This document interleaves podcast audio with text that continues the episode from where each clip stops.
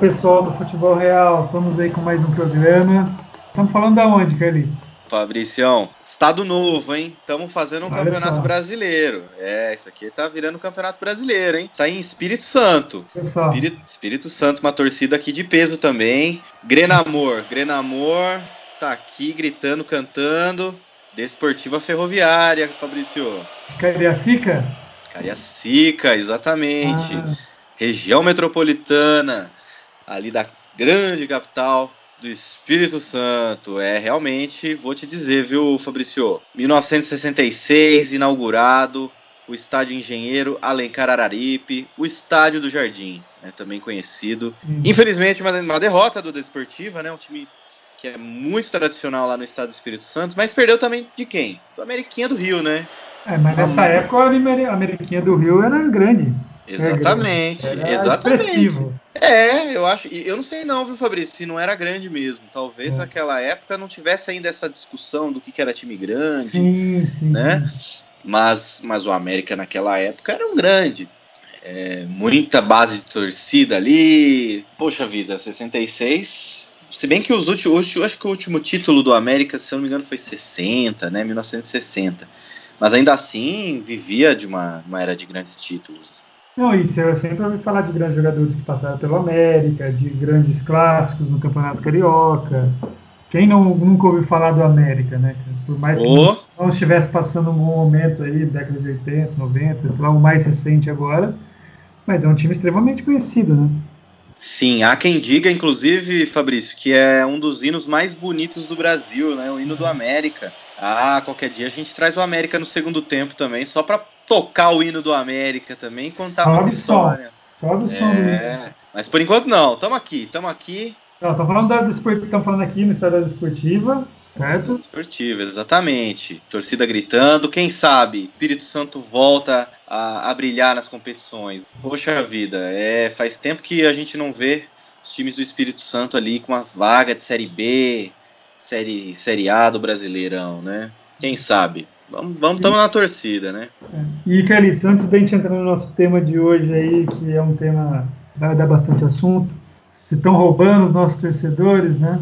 Se Isso. roubando a torcida dos times pequenos. É, você, tem, você tem um outro tema interessante que você queria colocar agora nessa, nessa abertura, né? Aham. Ah, não, aqui, ó. ó.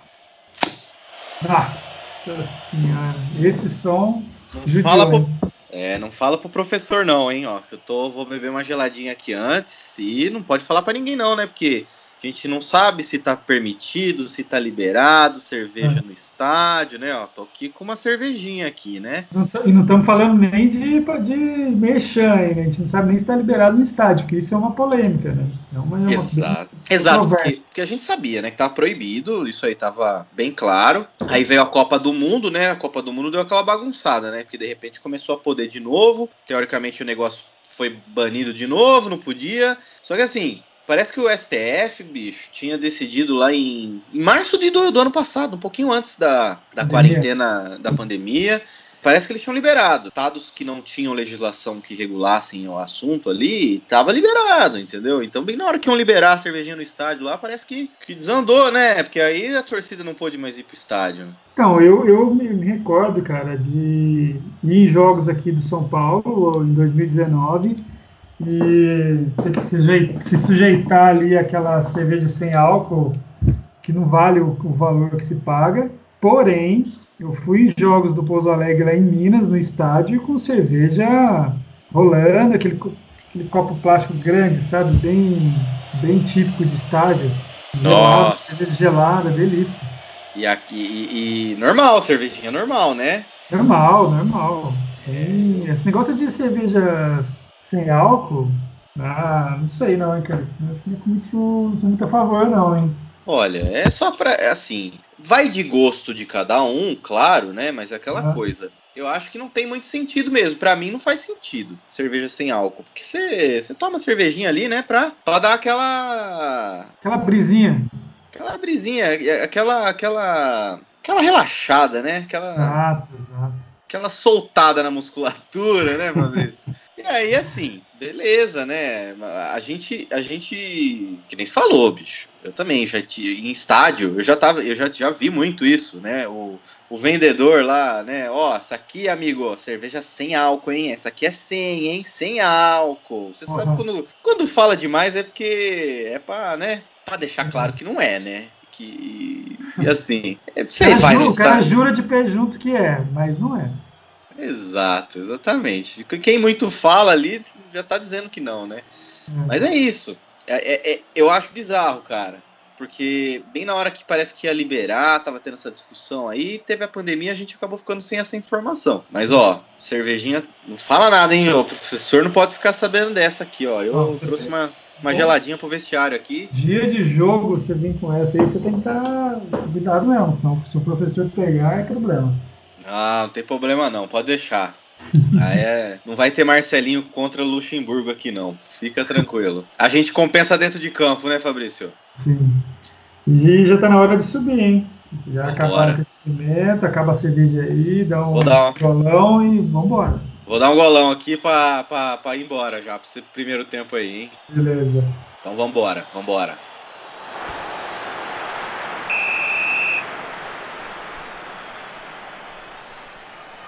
Bom, Fabrício, agora um pouquinho mais leve aqui.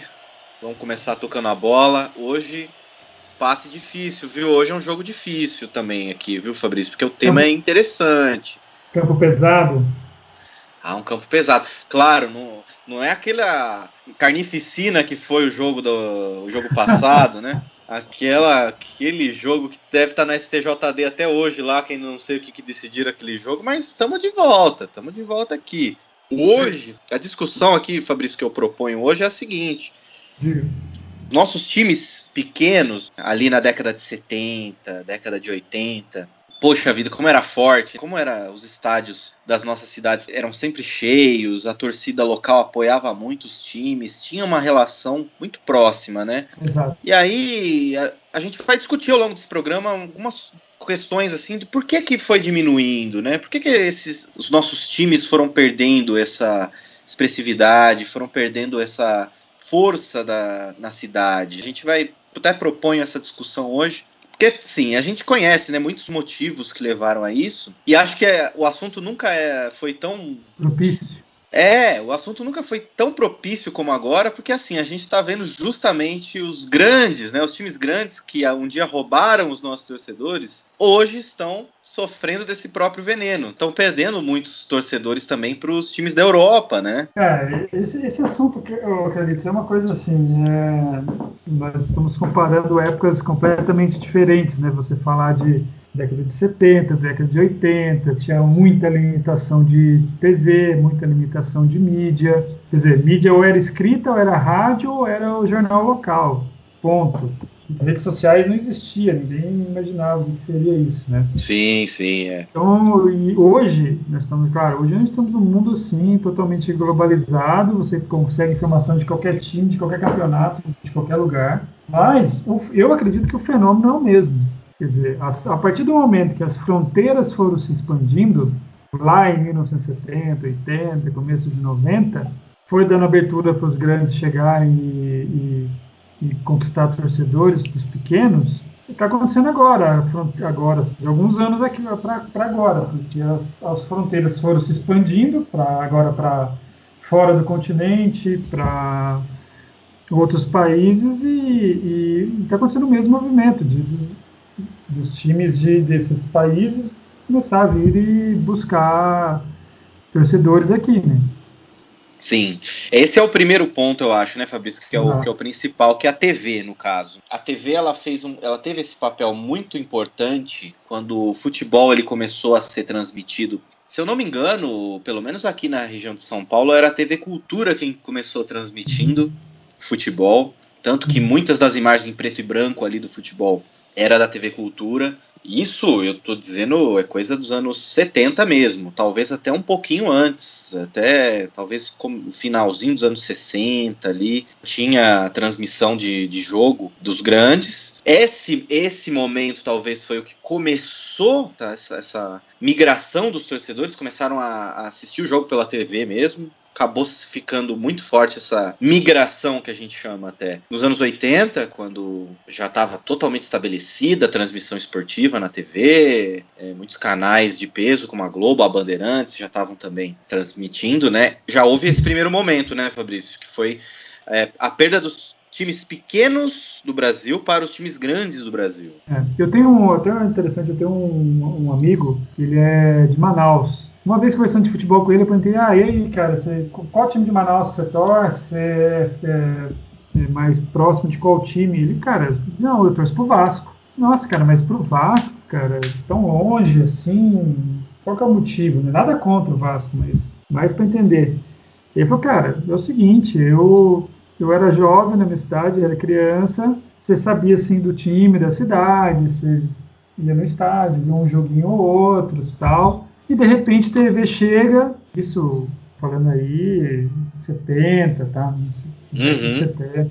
Cara, a TV chega, você começa a ver jogo, jogos bons pela TV, você começa a ver clássicos, você começa a ver caras que da seleção jogando nos times. Aí ele me, ele me falou, ó, você o, um Gerson, você vê um, Rivelino, você vê um, mais um pouquinho mais para frente um Dinamite, ele falou, cara, você vê esses caras jogando e na TV ali, é, é, e você começa a comparar com o que você vê no estádio, não tem como você não se familiarizar. Isso o, foi o discurso dele para mim, entendeu? Sim, claro. É, é um extrato, uma amostragem de torcedor que existe muito, a gente sabe. Nós temos esse vínculo de torcer para o time local, torcer para o time pequeno, criamos o vínculo emocional mesmo com o time. Então a gente até quem ama perdoa, né, Fabrício? A gente, a gente, a gente perdoa aquela matada de bola na canela, a gente perdoa aquele jogo que parece que é só chutão para cima e bola, bola no, no centroavante. Só é chuveirinho só bola, na área. Chuveirinho na área. A gente perdoa, né, porque a gente ama. Mas claro que o aspecto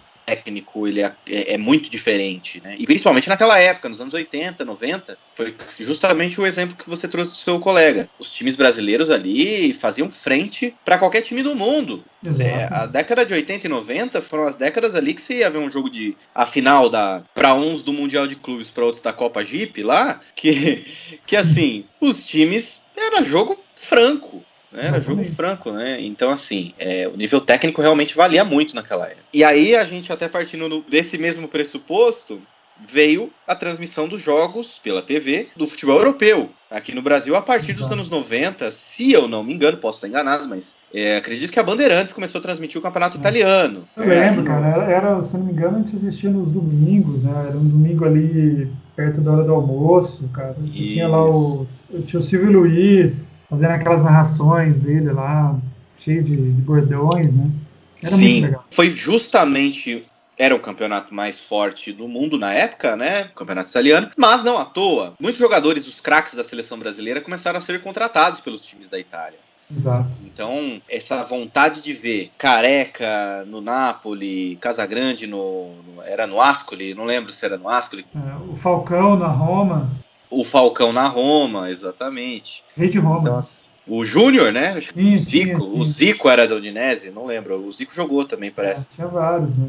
Sim, e assim, é justamente aí começaram a ver aqueles craques na, no futebol europeu. Isso é um movimento que dos anos 90 até hoje só cresceu. Né? Tanto que é assim, Fabrício, esse movimento que a gente está ainda no ponto do, do, do, futebol europeu, mas ainda tem uma série de outros motivos que, que os torcedores acabaram esvaindo dos times pequenos. A gente ainda vai chegar em outros pontos, mas tem gente se reunindo e realmente, assim, é, já virou normal, se reunindo para assistir a final da Champions. Exato, é um puto evento também, né, cara? Exatamente. Pensando por esse lado, como evento, é, puta, é um baita jogo. Normalmente são dois times, assim, com praticamente duas seleções mundiais jogando, a grande maioria das vezes a chance de ter um jogo ruim é muito muito pouca, né? Sim. Até não, uma coisa até normal, né? Porque querer assistir, querer ver.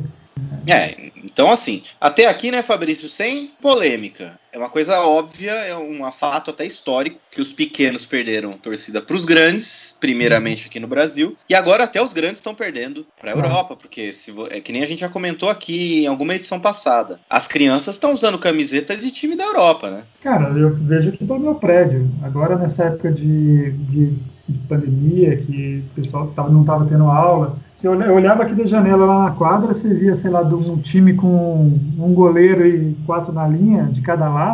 Então você tinha ali dez camisas de time. Cara, no mínimo seis era ou Real Madrid, ou é Barcelona, ou é Paris Saint-Germain, ou é Juventus. É onde os craques estão jogando, né? É, no mínimo seis, cara, mas eu teve, tem dias ali que até mais. Sim. Aí você, vê o que? Ah, pô, o Palmeiras tá bem. Aí você vê um, um, um, menino ali com a camisa do Palmeiras. Ah, você vê ali, ó, o São Paulo tá na liderança tal. Você vê um, um menino ali com a camisa do, do São Paulo. Cara, mas é muito raro.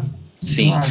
E uma coisa que eu quero trazer para essa discussão, Fabrício, é, é, uma coisa interessante. A gente já é macaco velho de estádio, né? A uhum. gente já, já, já foi muito em estádio, mas assim, pelo menos eu e você, que somos pessoas que a gente gosta de futebol e a gente gosta do estádio. Exato. Isso eu acho que é o grande ponto que, que às vezes está se perdendo também, porque, como a gente já discutiu aqui, até na edição dos estaduais, que a gente falou dos estaduais, se você é um, um torcedor de uma cidade do interior, do estado, de algum estado, e você gosta do futebol no estádio, você tem que torcer para um time local. Você não tem outra saída. Ou você gosta da várzea, né, se é que existe uma várzea na sua cidade, ou você gosta do time local, ou você vai ter que apoiar aquele time local, porque a experiência do estádio ela é muito diferente da TV. Mas eu acho que está sendo formado muitos torcedores de TV não estão tendo muito interesse em ir ao estádio, em ter a experiência do estádio, preferem assistir na TV do conforto de casa. É. É, isso aí, cara, assim,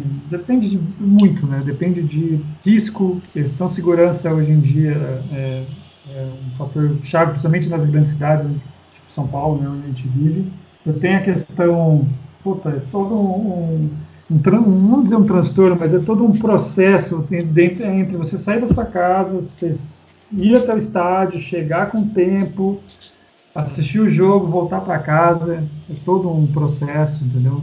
Tem gente que, como, como você mesmo falou, tem gente que gosta disso. Gosta de, pô, eu gosto de antes de lá, tem jogo, então eu gosto de antes, eu gosto de de ficar ali na, na porta do estádio, tomando uma cerveja, conversando com um ou com o outro, mas, é, mas porque gosta.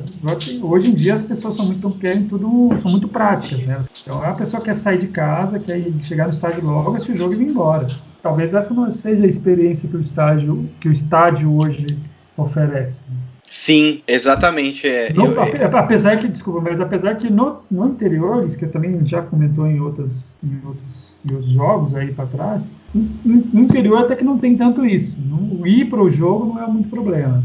É, mas é isso, Fabrício, isso que eu ia comentar. Você falando isso, me suscitou uma coisa aqui. Eu acho que o potencial de uma cidade pequena, de uma cidade média, ali, que tem um time de futebol, conseguir chamar os torcedores. Por mais que o time não tenha essa, esse sucesso de títulos, é assim, ele tem uma, um vínculo ali com a, com a comunidade, com a cidade, eu acho que ele tem um potencial maior de atrair torcedor hoje do que até um clube grande, dependendo do ponto de vista, pelo aspecto de que se você tiver o interesse de assistir pela TV, torcedor da TV, ele pode muito bem selecionar um time da Europa, que é um time tecnicamente melhor, um time que para ele tanto faz se está jogando em Londres ou se está jogando em São Paulo, porque ele assiste pela TV. Muitas vezes Claro, futebol brasileiro ainda tem o pay-per-view que você consegue ver todos os jogos do seu time. Não necessariamente você torcer para um time de Londres, um Chelsea, um Arsenal, enfim, você vai conseguir ver todos. Mas de toda forma, você está ali muito perto, né? É, tão perto quanto. Então, assim, existe até esse potencial de, pelo vínculo, pela, pelo fato do time da cidade não, não ter tanta violência, é, é mais atraente até você ter essa experiência do estádio, num... que nem a gente falou já, né, Fabrício? Que time pequeno, assim, às vezes se, se você mora longe do estádio, você demora 20 minutos para chegar e 20 minutos para ir embora. Você mora longe. um exemplo próprio meu é assim: eu, eu, sempre morei em Votorantim, minha cidade natal, ou seja, numa outra cidade que não Sorocaba, a cidade de São Bento. O estádio de São Bento não fica tão perto assim da divisa da cidade, mas demoro 15 minutos para ir da minha com casa. Com, é, com trânsito normal, assim, dá 20, vai. Com trânsito do jogo, dá 20 minutos. Então, assim, é uma coisa que ajuda, vamos dizer assim. Mas, Fabrício, a gente também, enfim, tem outro ponto, eu acho, que, que é fora esse aspecto do, do futebol só, que eu acho que eu queria comentar com você. Que é o fato de, do mundo mudou, né, Fabrício? Você sabe, o mundo mudou. A criançada de hoje a molecada de hoje não leva o futebol como a gente, que somos ali os filhos dos anos 80. A gente já é tiozão, velho. né? A gente é a última geração ali que pegou o mundo, que, que viveu um mundo sem internet, né? A gente, até a, até a adolescência ali, a gente não tinha internet. Foi pegar isso da, da, dali pra frente. Então, o mundo tá mudando muito. Então, assim, hoje em dia tem jogo, a galera do, do LoL, do Counter-Strike, do Fortnite. Tem tantos outros esportes eletrônicos também que estão roubando os torcedores Exato. do futebol, né, Fabrício? Do futebol. Aí, aí já, já, é já geral, né? Aí não importa o time ser grande, ser pequeno ou médio, né? Exatamente. Se é do Brasil, se é de fora. Aí já é uma questão também de. É, é, estava falando, eu estava formando aqui uma, uma ideia justamente de que sim, hoje tem muito mais opção. Exatamente. O estádio de futebol, ele era uma opção de entretenimento. No, no mundo que a gente conheceu, esse mundo, viveu esse mundo, em que não tinha internet, em que um sinal de TV, ele era analógico na base da antena e do bombril, que tinha canal que pegava, tinha canal que não pegava. Exatamente. Então, assim, não tinha evidência. O videogame era uma coisa super limitada e não, não era todo mundo que tinha. Só um parênteses, né? O maior jogador de futebol de, de videogame do, do mundo é da nossa época, é o Alejo.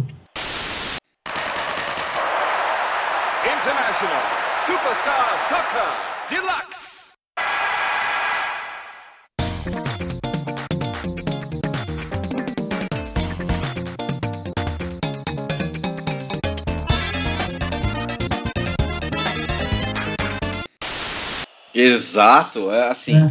Porra, a Legião da Massa ali, o Gomes e Alejo ali, quem, quem é veiaco ali. Putz, International Superstar Soccer, hein? Ronaldinho, que aqui, aqui tinha tudo, né? Tinha Ronaldinho, Campeonato Brasileiro. Tinha. Putz, tinha um monte de jogador lá que era. Que era os craque do futebol lá. Putz, era bom demais. Mas assim. Só que hoje você pega, por exemplo, você pega um FIFA, um PES da vida aí. O, o, o menino que, que joga ali, a menina, eles vão ver assim, porra, eu vou montar meu time, eu quero, quero saber, eu quero contratar o Messi, eu quero contratar o Cristiano Ronaldo, eu quero contratar o, o De Bruyne, eu quero, sabe, e, e não, o cara vai se dedicar ali, né? Não vai estar muito preocupado se o que é estádio? Não, não quero saber de estádio, quero saber do meu time aqui no, no, no PES, no FIFA, quero jogar online. Né? Exatamente. Assim, a gente que gosta de estádio, né? Talvez tenha sido criado mesmo nessa geração em que as coisas elas eram pessoalmente feitas. É. Você queria encontrar com alguém, literalmente você tinha que encontrar com alguém. Você queria ver um jogo de futebol, muitas vezes você tinha que ir ao estádio. A gente fala hoje de uma geração que tem o pay-per-view, há 20 anos atrás era inimaginável, talvez, você pensar que teria toda a rodada do campeonato sendo transmitida, às vezes simultaneamente, todos os jogos transmitidos simultaneamente. Era um tempo ali dos anos 90, ali, né, Fabrício, que era um jogo na semana. Muitas vezes não tinha nem o jogo de quarta, era só o jogo do domingo ali que, que era transmitido. Às vezes, quando o jogo era importante de quarta-feira, tinha uma transmissão do jogo também. É, exatamente. Você ir ao estádio era era uma demanda que você tinha para acompanhar seu time. Hoje em dia não tem mais essa, essa situação. Você acompanha seu time de casa. Então, é evidente que vai afastar o torcedor e é evidente que vai fazer com que esse torcedor escolha um time, não necessariamente nem brasileiro precisa ser. Isso que a gente está falando de essa migração de torcedores aí, então a gente já comentou alguns fatores, né? Talvez seria meio redundante ficar falando exatamente disso, né? Porque é fato que hoje você tem um, um time, você pega um time pequeno no Brasil comparado com um time médio para grande, no Brasil mesmo.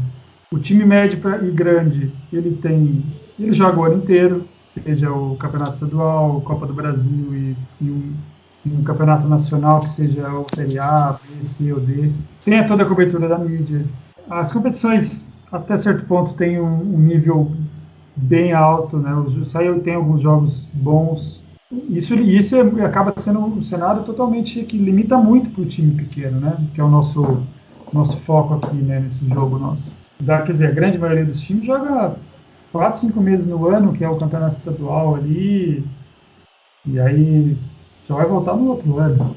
Exato, exato. Não, e assim, o, o, que eu, o que eu comento é que a gente falou muito sobre time médio, time grande e tudo mais. Eu gosto muito de, muitas vezes, pegar esse aspecto estatístico do futebol. Eu adoro ir no site da CBF, no site da Federação Paulista e ver borderô, de ver como que tá esse movimento. E, cara, a gente fala de time médio, time grande, você pega o Vitória, o Curitiba, cara, a, realmente é. Até esses times estão se igualando até em, em, algum certo ponto. Em número de torcedores com esses times que a gente diz como pequeno, que a gente se reconhece como pequeno.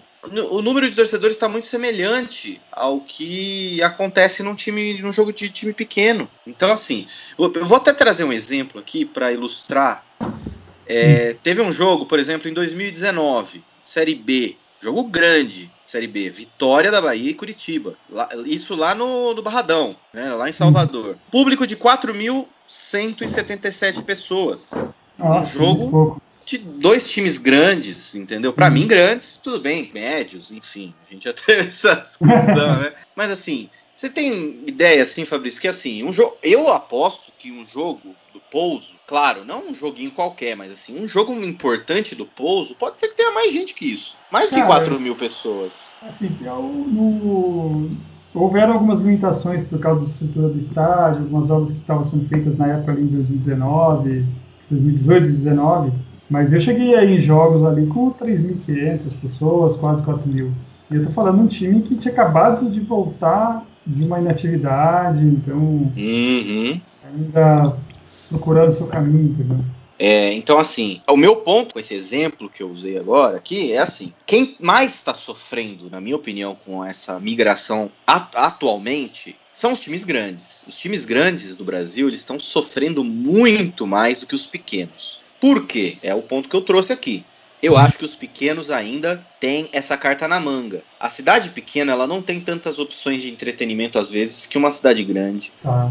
Muitas vezes Claro, a internet já tá para todo mundo hoje, né? Para todo mundo, eu digo assim. Claro, não é todo mundo, todo mundo. Infelizmente, ainda o aspecto social ainda não chegou. Computador, um celular para certas faixas sociais brasileiras, infelizmente. Mas via de regra, as cidades elas têm essa infraestrutura agora, né? De é. internet, e tudo mais. Ainda tá começando nas cidades pequenas, mas essa vivência de estádio, na minha opinião, ela, ela, ela tem muito mais a crescer no, nas cidades pequenas, com os times pequenos, do que muitas vezes com o grande. O grande eu acho que está caminhando num buraco muito, muito fundo que os europeus vão levar. Eles vão rapelar. É, eu, eu sim, eu, vou, eu vou discordar um pouquinho, não discordar, mas eu vou.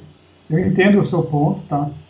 Eu só acho que sim, os times grandes podem até estar sofrendo mais. Só que como eles têm uma base de torcida muito grande, muito estabelecida, os impactos talvez não sejam tão grandes quanto com um time pequeno. E o time pequeno, a base dele já é pequena. É, uhum. só, é só a galera ali da cidade mesmo, o pessoal mais antigo que acompanhou a história do time, né, os pais, os avós que levam os filhos ali. Eles dependem mesmo que a geração, que as gerações que venham novas, já elas abracem, continuem abraçando o time assim como as antigas fizeram. Sim. Entendeu? É. Claro, é tudo muito assim, talvez proporcionalmente, talvez o impacto seja o mesmo, mas o time grande ele tem uma visibilidade maior, ele tem fontes de renda, claro, ele tem um gasto maior também, mas ele tem uma fonte de rendas maiores do que simplesmente o, o cara que vai no estádio, entendeu? Eu acho assim, é. os dois são influenciados, o grande concordo com você que pode ser mais sofrer um pouco mais, mas o pequeno acredito que sofre bem também porque não tem onde se apoiar, né? Exato. O mundo se tornou um lugar com mais opções de entretenimento e o futebol acabou tá ficando para trás. Eu vejo muitas vezes diretoria, é, gente ligada a clube, pedindo para torcedor ir pro estádio, né? Falando, poxa vida, a gente precisa do apoio, a torcida não apoia, precisa do apoio da torcida. E eu acho muito engraçado sempre quando eu ouço essa postura de diretoria, porque assim, Fabrício, quem tem que convencer o torcedor aí é o diretor do clube. Ele não tem que pedir, ele não tem que cobrar o torcedor ir. Muitas vezes eu já vi esses discursos. Presidente do, do São Bento. cobrando a torcida, a torcida de ir para o estádio. Quando na verdade é papel dele convencer as pessoas de que vale a pena ir para o estádio. É como qualquer opção de entretenimento, né? Tem que ser uma via de mão dupla, né? Exatamente. Ninguém cobra a pessoa de ir no cinema. Ninguém cobra a pessoa de ir no restaurante tal, entendeu? Poxa, tá vazio. Poxa, vocês têm que ir. Não é assim, a pessoa tem que ser convencida aí. É né? o futebol é, o futebol é a mesma coisa. É uma mania que se tem de que a torcida ela tá em falta muitas vezes. A torcida ela precisa ser convencida como qualquer consumidor. Eu só sei de uma coisa, queridos. Pra já, talvez já chegando agora nos acréscimos aí desse primeiro tempo, não sei se você tem mais algum ponto. Uhum. O que eu acho que é o seguinte: é, sendo bem claro contigo, tá? Minha opinião. Eu acho que, infelizmente, esse movimento que vem acontecendo de migração dos torcedores, seja para times grandes, seja de grandes para europeus, seja de futebol para outros esportes, vai cada vez mais se intensificar. E vai ser uma coisa assim que realmente vai chegar daqui uns anos, alguns times vão ter muito problema de falta de suporte, falta de uma base de apoio aí de torcedores que para sustentar o time.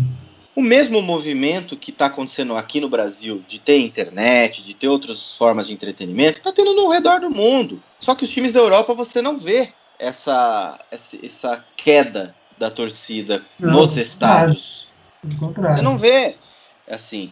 Aí vai, cabe talvez a gente ver se por estar tá em videogame, por estar tá lá no, no, no, FIFA, no, no Pro Evolution, esses times com muita força, se, se isso também acaba ajudando esses times a se perpetuar. É o, assim, é o que está chegando de informação para ele, é o, é o que ele liga a televisão, é o jogo que está que, que tá passando, é, o, a, a, a, mídia cobrindo esses casos, é transferência, é não sei o que. Não tem, não tem como falar que, que eles têm culpa, né? É, é o que não. é informação para eles. Né?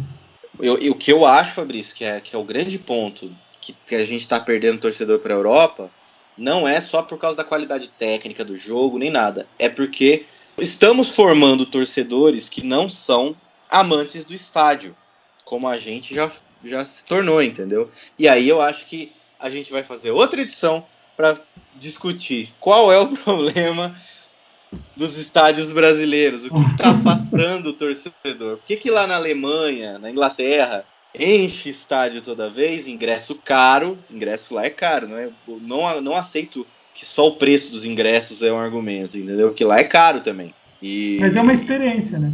Já entrando é um pouco, mas a gente vai falar depois, eu... ir num jogo fora é uma experiência. Né? É uma experiência. É, é, a gente está anos luz atrás, na verdade, né? atrasado nesse, nesse caminho. próximas edições a gente fala. É um tema bom também. Tema bom. Então, ó, Fabrício, chega, chega, vamos pro. Tomar aquela aguinha. É, eu vou terminar a lata. Vou terminar aquela latinha que eu deixei ainda. tá meio quente. Tá meio quente agora, mas eu tomo cerveja quente, não tem problema não. Vamos Beleza.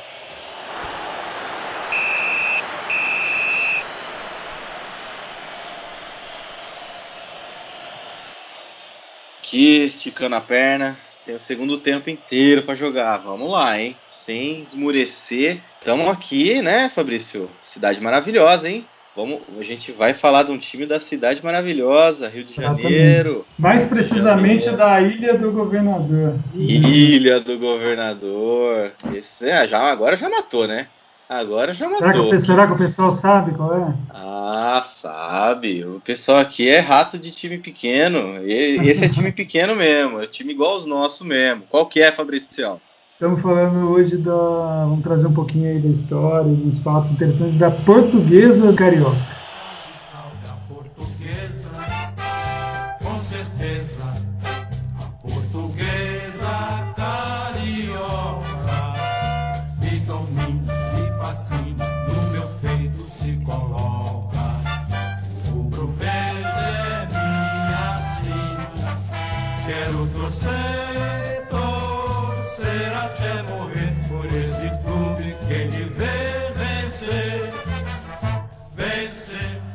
Tá aí o hino, Associação Atlética Portuguesa. Portuguesa da ilha, portuguesinha da ilha, portuguesinha carioca. Tá achando que é?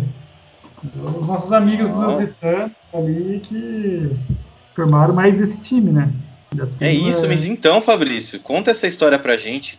Como que é você ter uma portuguesa, um clube da colônia portuguesa, num estado ali que já tem o Vasco, né? O Vasco, um tradicionalíssimo time luso brasileiro, né? Roubando o nome do estádio da Portuguesa Carioca, um time luso brasileiro. Pois é, inclusive foi um fator de curioso para mim quando eu estava dando uma pesquisada sobre a Portuguesa Carioca, porque justamente eu achei que tinha na minha cabeça tinha desenhado um cenário que era assim, ah, era uma galera que era Vasco, que por alguma razão ali se se desentendeu e resolveram montar um outro time também com uma pegada uh, de Portugal, assim, com uma alusão a Portugal.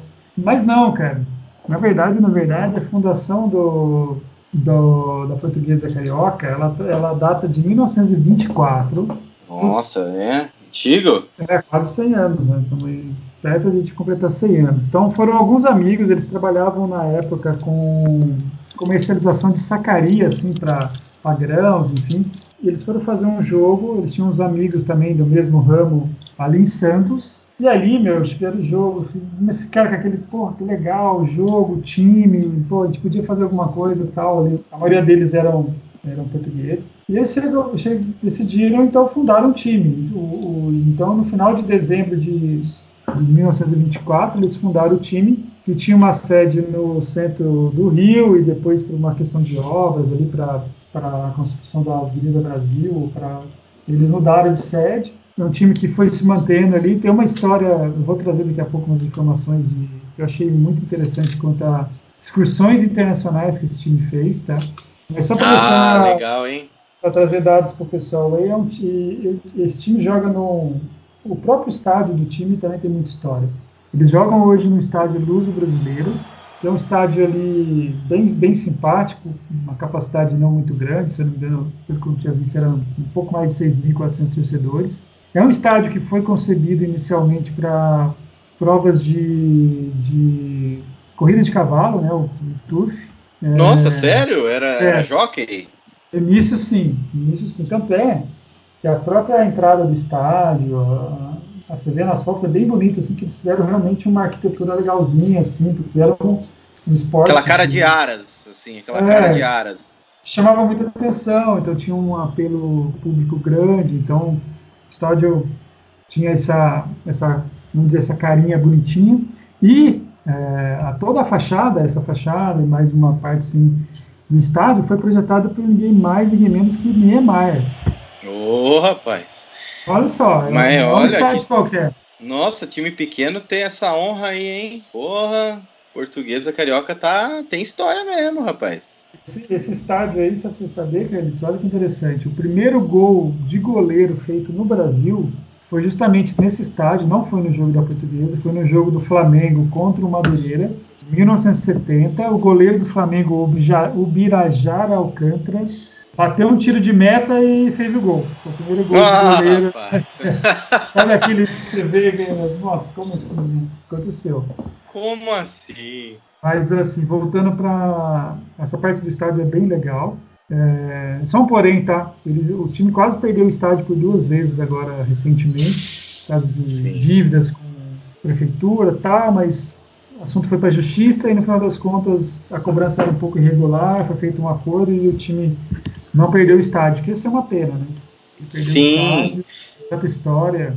Não, e, e, a portuguesa carioca tem torcida fanática, cara. Não são torcidas numerosas, claro. Como todos os times pequenos, estou falando de todos, estou citando especialmente a portuguesa nesse critério. Mas assim, eu já vi muito vídeo, cara. Eu acompanhei a portuguesa carioca no, durante um tempo, porque ela estava no mesmo grupo do São Bento, quando o São Bento estava em 2016 na Série D do brasileiro, que foi a campanha que o São Bento conseguiu acesso, Sim. ela cai, o São Bento caiu no grupo da portuguesa. Tanto que eu comentei aqui, que eu inclusive teve um jogo da, contra a portuguesa carioca no São Januário. Sim, sim, você falou mesmo, verdade. E eu, eu lembro que teve algum problema no Luso brasileiro mesmo. Eu não lembro se era questão de bombeiro, corpo de bombeiro não liberou, se era problema de gramado. Eu acho que era um problema de gramado que o estádio estava tendo na época, e aí não deu para jogar. Eu lembro que teve algum problema, e aí teve que mandar o jogo em São Januário, né? Você tem alguma, alguma informação sobre isso, inclusive, Fabrício? Se, se existe uma,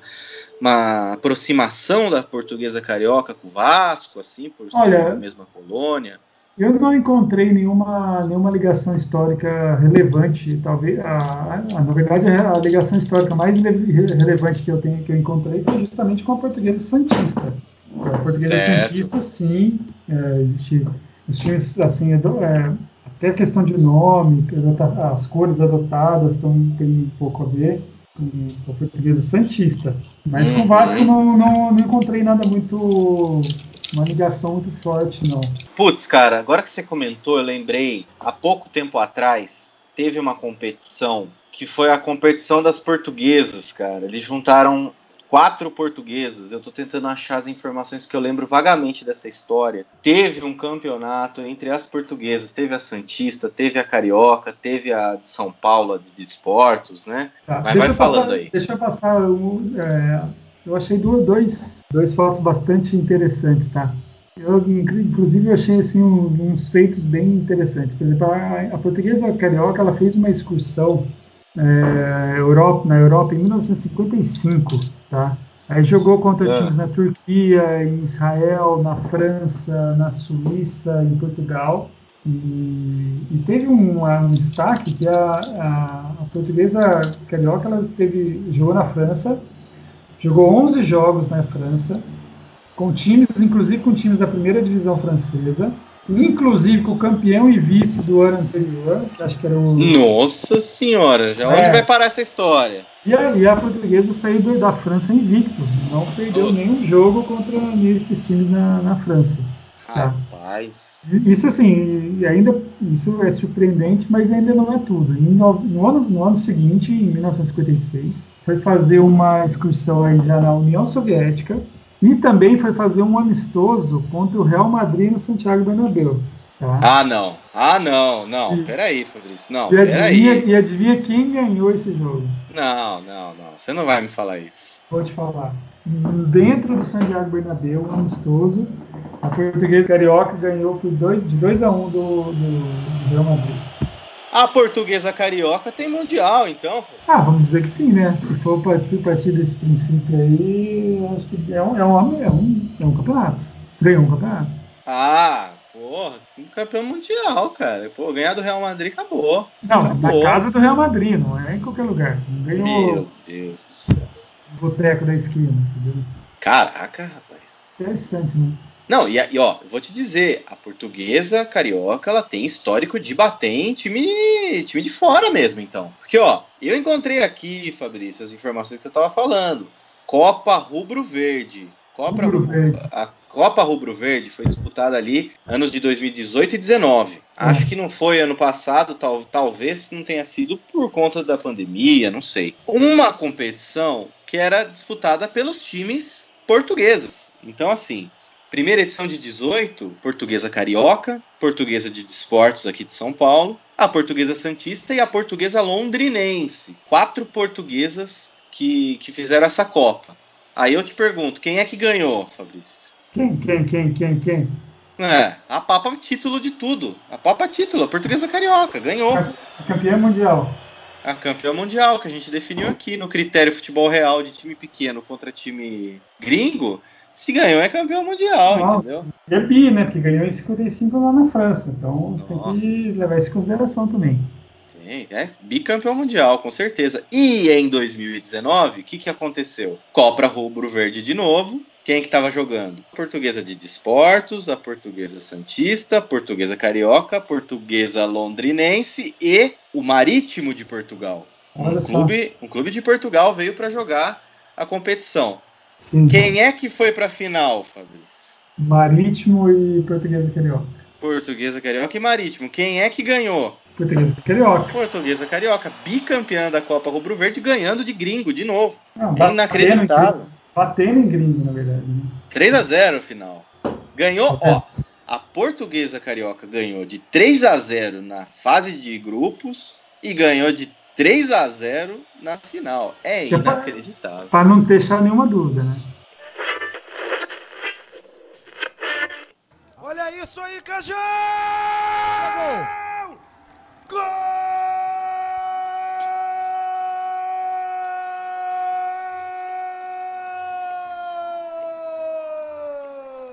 Gol! Que golaço! Que golaço! E olha a torcida fazendo a Que festa. Lá, de novo, ó. Olha lá. golaço! Antes do meio-campo! Antes do meio-campo! Eu acho que foi o Zeca! Eu acho que que ver quem foi ele que fez esse gol!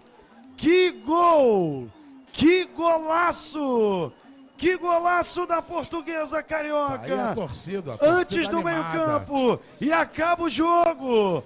A portuguesa é bicampeã do torneio da Copa Rubro Verde.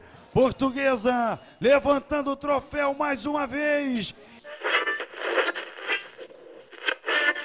E olha, e olha só, cara, é, é, é um time estruturado, hein, cara. É um time, assim, dá uma olhada na- no- nas notícias. é, caras têm essa questão do estádio que foi resolvido, que era uma, uma grande preocupação.